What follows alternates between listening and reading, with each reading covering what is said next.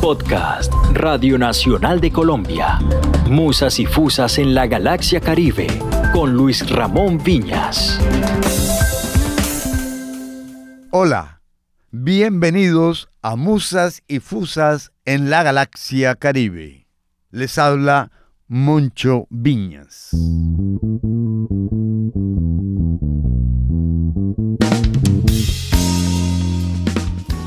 Quiero contarles que los protagonistas de este episodio son nueve músicos que integran una banda que en sus inicios se configuró como un laboratorio musical.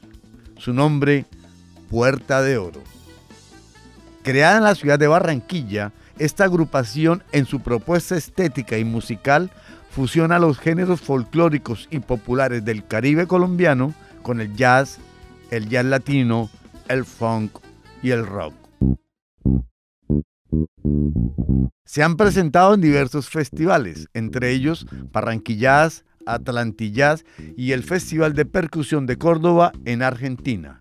La banda ha publicado tres sencillos, Gaviota en 2021, Remanso, Suite del Caribe y La vida vale la pena de la autoría de Petrona Martínez. Dos de sus integrantes, Kevin Berríos y Miguel Molina, son nuestros invitados.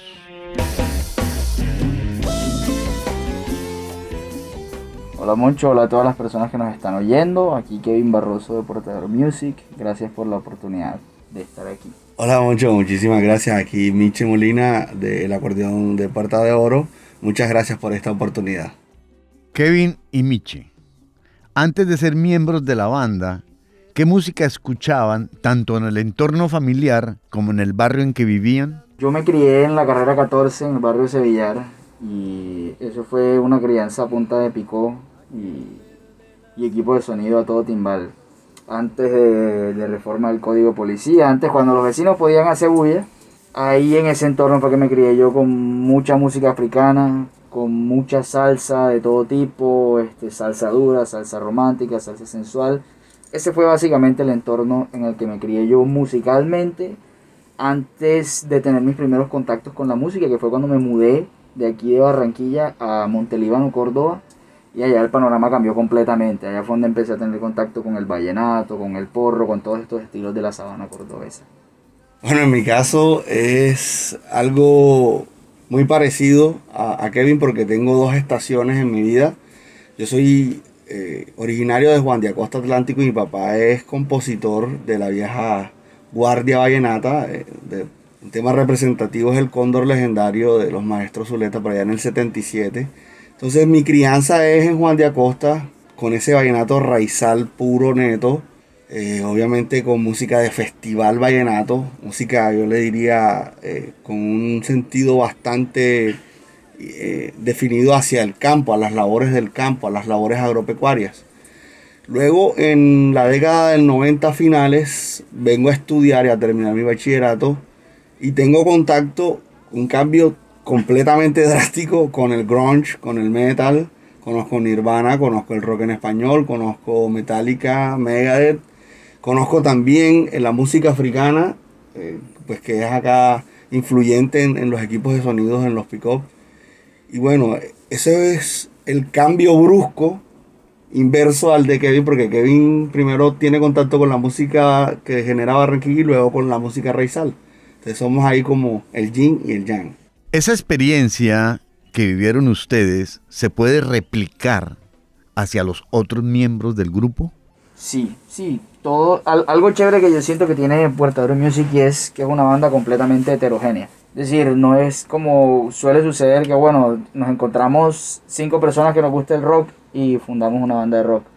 O nos encontramos cinco que nos gusta la salsa y montamos una orquesta de salsa. No. Puerto Rico Music se formó, Puerto Rico Music empezó como un laboratorio musical de gente que le gustaban diferentes cosas y quería ver qué hacían cada uno aportando lo suyo o lo que le gustaba al, al sonido del grupo. Entonces, sí, ese, ese mismo proceso ocurrió con todos y cada una de las personas que hacen parte del grupo. Todos vienen de diferentes entornos, todos vienen de diferentes gustos musicales. Hay algunos que compartimos una que otra cosa, pero todo el mundo antes de llegar al grupo ya tenía una identidad sobre lo que lo, que lo representa musicalmente antes de empezar a trabajar con el grupo. En un principio se constituyeron como un laboratorio musical, es decir, de estudio, experimentación e intercambio de ideas. ¿En qué año deciden crear la banda? Bueno, la banda como un laboratorio musical nace en el año 2014, 2014-2015. Fuimos varios amigos que nos decidimos reunir a estudiar. De un momento a otro, hacia el año 2017-2018, cuando ingresa eh, nuestro guitarrista, que es ahora mismo la persona que se encarga de la producción, que es Sergio Martín, él propone eh, darle un enfoque diferente al grupo, es decir, ve potencial en la música que estamos haciendo y dice, hey, espérense, esto puede funcionar de alguna forma dentro de, de los entornos independientes, dentro de las cosas que la gente no ha escuchado todavía, la cosa puede funcionar, vamos a tratar de darle un enfoque. Entonces fue un tira y jala en, en ese sentido, en esa cuestión, hasta que ya hacia el año 2018, finales, principios del 2019, fue que decidimos ya cambiar el enfoque, dejamos de ser un laboratorio musical, vamos a formar una banda. Aquí es cuando entra Miche Eso. O al sea, grupo. En pocas palabras, fue un proceso evolutivo de la banda. Yo había tenido ya la oportunidad de trabajar eh, con ellos. Cabe mencionar el proyecto del maestro Einar Scaff, Agua Yuyo. Ahí conocí a Kevin, conocí a Mafe, conocí también a, Ricky. Matute. Mafe es nuestra, nuestra vocalista, nuestra voz eh, femenina en la, en la banda. Y Ricardo es multipercusión y percusión menor. Y Kevin, obviamente, el teclado. Pero en base a ese, a ese conocimiento, a esa, a esa Esa experiencia. a esa experiencia Una escuela. inicial, una escuela, eh, yo apoyo a Puerta de Oro, pero aún no era miembro. Si era como invitado especial, los acompañaba.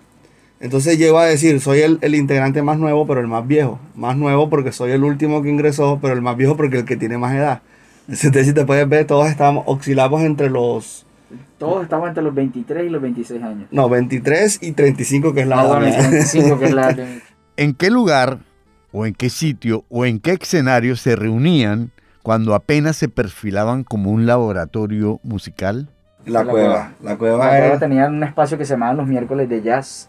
La banda al principio estaba enfocada directamente era hacer jazz colombiano. ¿ya?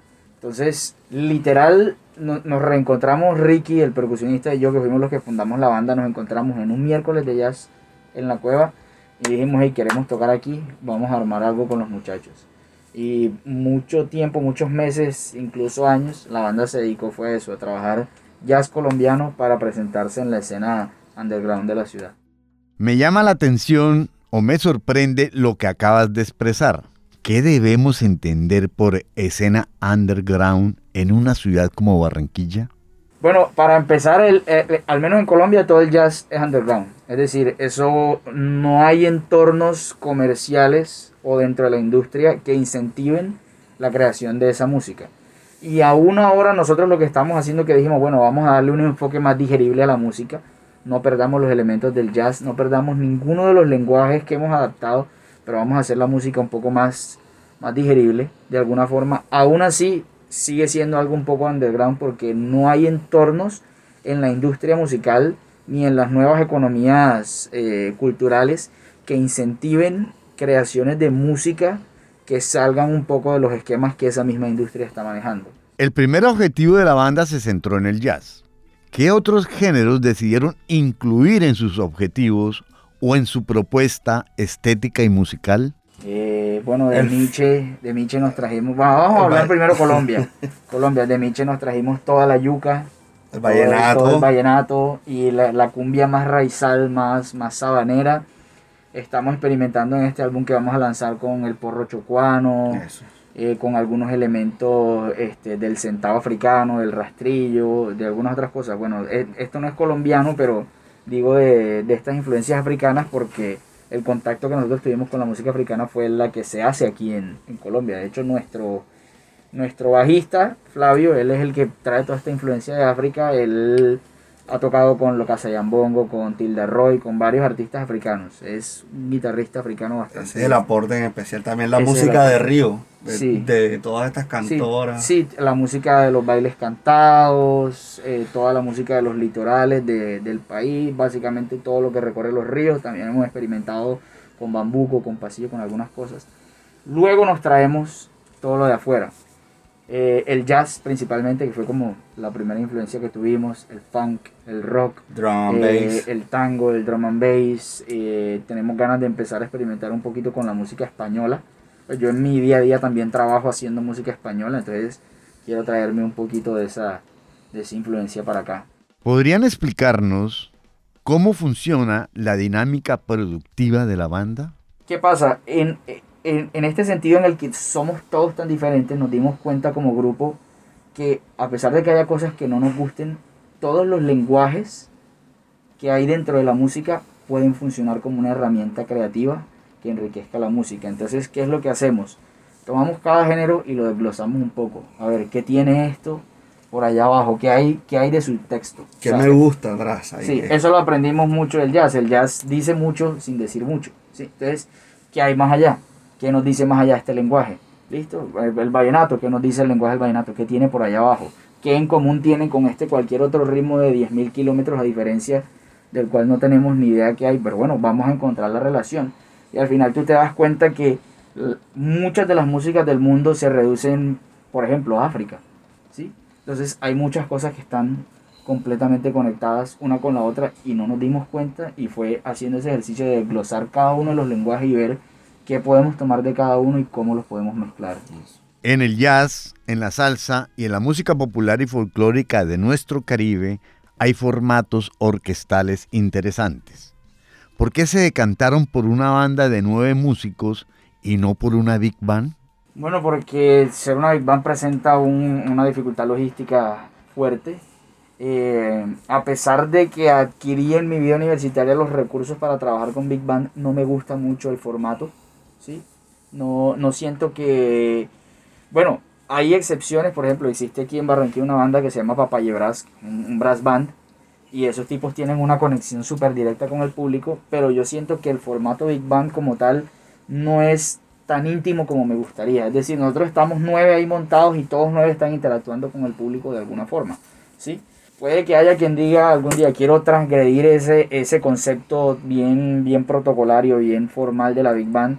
No, esa persona no seré yo y ese grupo no será Puerto Oro Music. ¿ya? De alguna forma, para este álbum traemos una colaboración con Papayebras, por ejemplo, y hay arreglos que incluyen sus secciones tipo Big Band, pero definitivamente ese no es el concepto que nosotros queremos manejar. ¿Cuántas producciones discográficas ha publicado la banda? Con Gaviota, que fue lo que lanzamos eh, hace más o menos 15 días, apenas llevamos unas tres publicaciones, ¿ya? Tres, tres canciones lanzadas. Lanzamos eh, una suite que hice para la música del Caribe que se titula El Remanso. Lanzamos un homenaje a, a la maestra Petrona, eh, de La Vida Vale la Pena, y Gaviotas. De resto ha sido, nosotros también nos gusta divertirnos lanzando material eh, para internet que es como, bueno, este reto, hey, alguien mandó el reto, vamos a hacer un vallenato en 7 cuartos, listo, Miche hizo el vallenato en 7 cuartos Hicimos un vallenato. y lanzamos el video. O también vamos a mezclar el funky y la chalupa. Sí, También. salió Funk Chalupa, por ejemplo, pero ya eso es material complementario. Amanece aquí en mi tierra y ya no es la misma. Y el canto del ruiseñor no me Gaviota es su más reciente sencillo. ¿En qué fecha lo publicaron? La lanzamos el 28, si no estoy mal, este, el 28 de mayo. El 28 de 28 de mayo. mayo. 28 de mayo. ¿Y Gaviota hace parte de alguna de algún álbum en específico? Sí, de nuestro primer trabajo discográfico que vamos a lanzarlo entre marzo y abril del año que viene. ¿Cómo se llama ese álbum? Todavía no podemos revelar el nombre. es un secreto. Sí. Es un, es un ¿En secreto. serio? Sí, es un Es secreto. un secreto. Todavía, todavía está eso en secreto. ¿Cuántas composiciones incluyeron en el primer álbum cuyo título es un secreto? En el primer álbum hay, van a haber siete composiciones. Bueno, seis composiciones y un cover. Y un cover. Como mencionaba Miche, eh, el, el- padre de Miche, el señor Alfonso Molina, compositor bastante reconocido en el mundo del vallenato, él le gusta la propuesta y nosotros, bueno, señor Pocho, podemos montar el cóndor legendario y hágale. Esa canción es de ustedes. Obviamente yo abandero la situación. La particularidad es que es la única canción que canto. Porque yo no, naturalmente no, no, no tengo la voz educada. Soy un poco ronco. No tengo técnica y tenemos además tres eh, voces líderes impecables. Yo diría que fantásticas. Entonces la particularidad en ese tema es que yo soy el que la interpreta. Soy como esos cóndores que el tiempo los va convirtiendo en legendarios. Ay, soy como esos cóndores ¿Qué novedad tiene la versión de ustedes del Cóndor Legendario? Hay una estrofa que no alcanzaron a grabar los hermanos Zuletas y te voy a explicar brevemente por qué.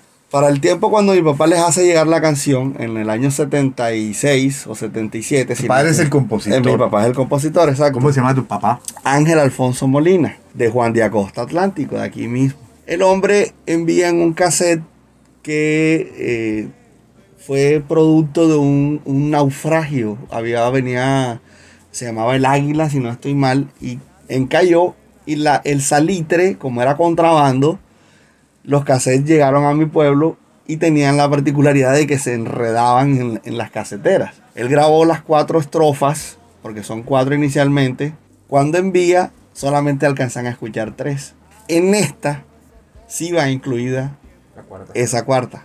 Suprimimos una, pero dejamos vigente la que no se grabó. Le estamos dando el espacio. Es decir, la canción va a incluir una estrofa escrita por Ángel Alfonso Molina que nunca casi nadie ha escuchado porque no alcanzó a salir en la grabación que hicieron Por Poncho problemas de, de- de la grabación. y Emiliano. Tu padre, Ángel Alfonso Molina, su autor, va a participar en esta nueva versión. No, eh, la canto yo eh, en representación de él. Y bueno, tiene nuevos, muchísimos elementos nuevos como funk, tiene cumbia, no va a ser vallenato, vallenato. Bueno, sí tiene un espacio vallenato, pero va a ser cumbia. pero va a ser más cumbia.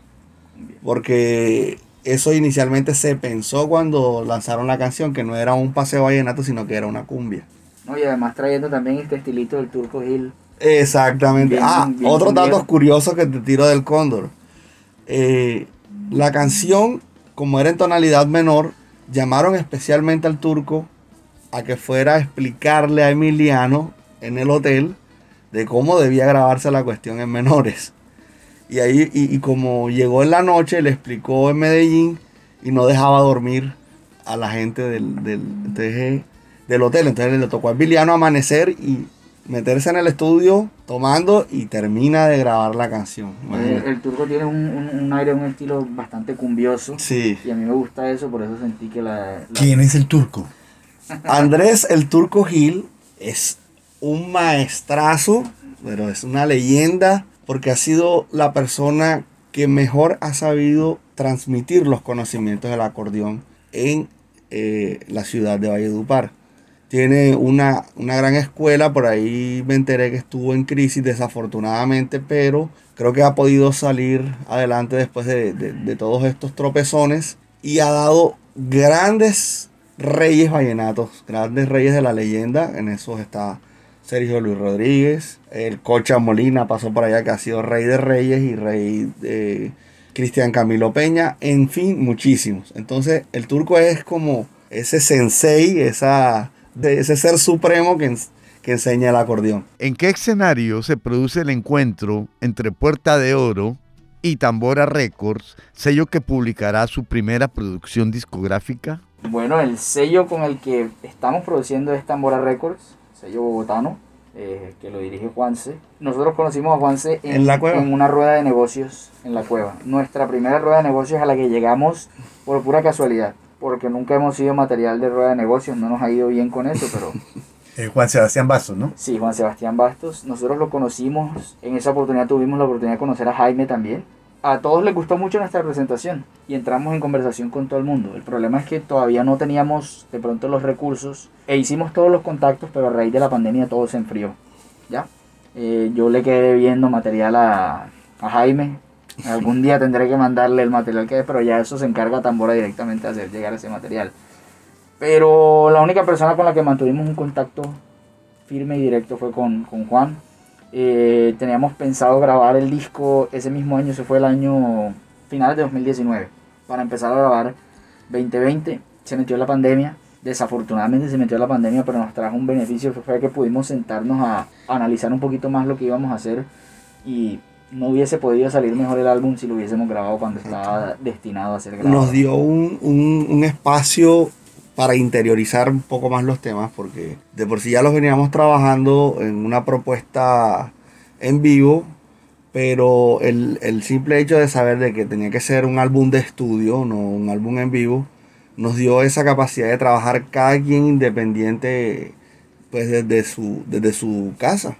De cada quien se hizo a, a una pequeña interfaz, un computador, y todo ese proceso aportó demasiados detalles que no, no teníamos pues conocimiento No, no, hasta no. que hasta que hasta que no tuvimos ese O sea, si se hubiese grabado cuando debía grabarse, definitivamente no hubiese sido.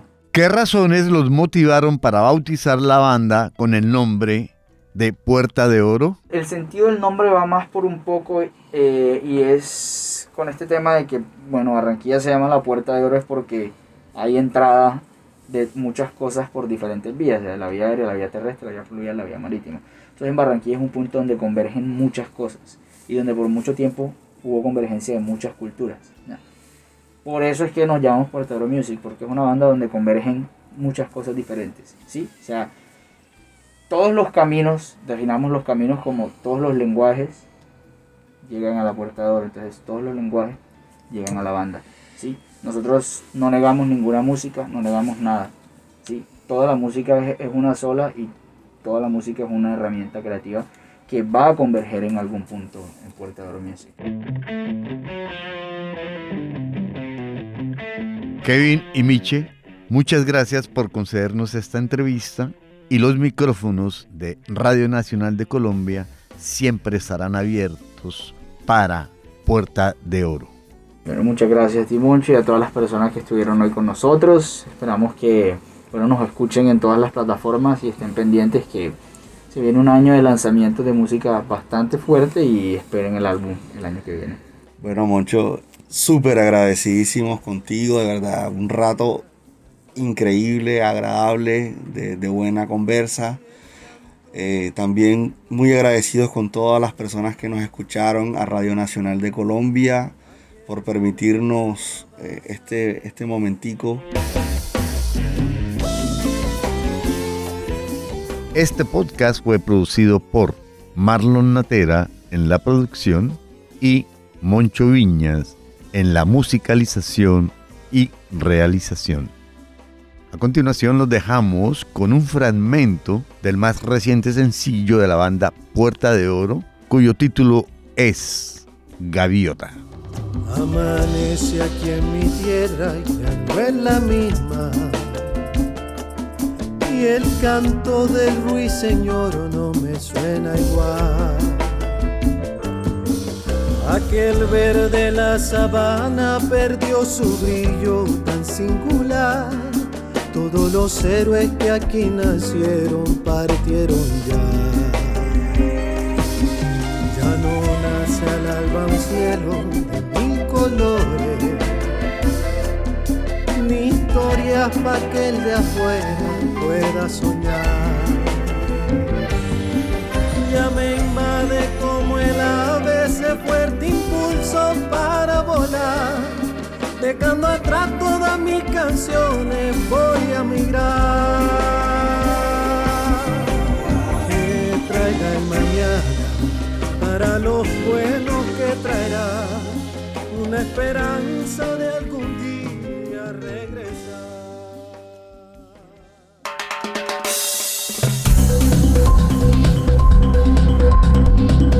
Este fue un podcast de Radio Nacional de Colombia.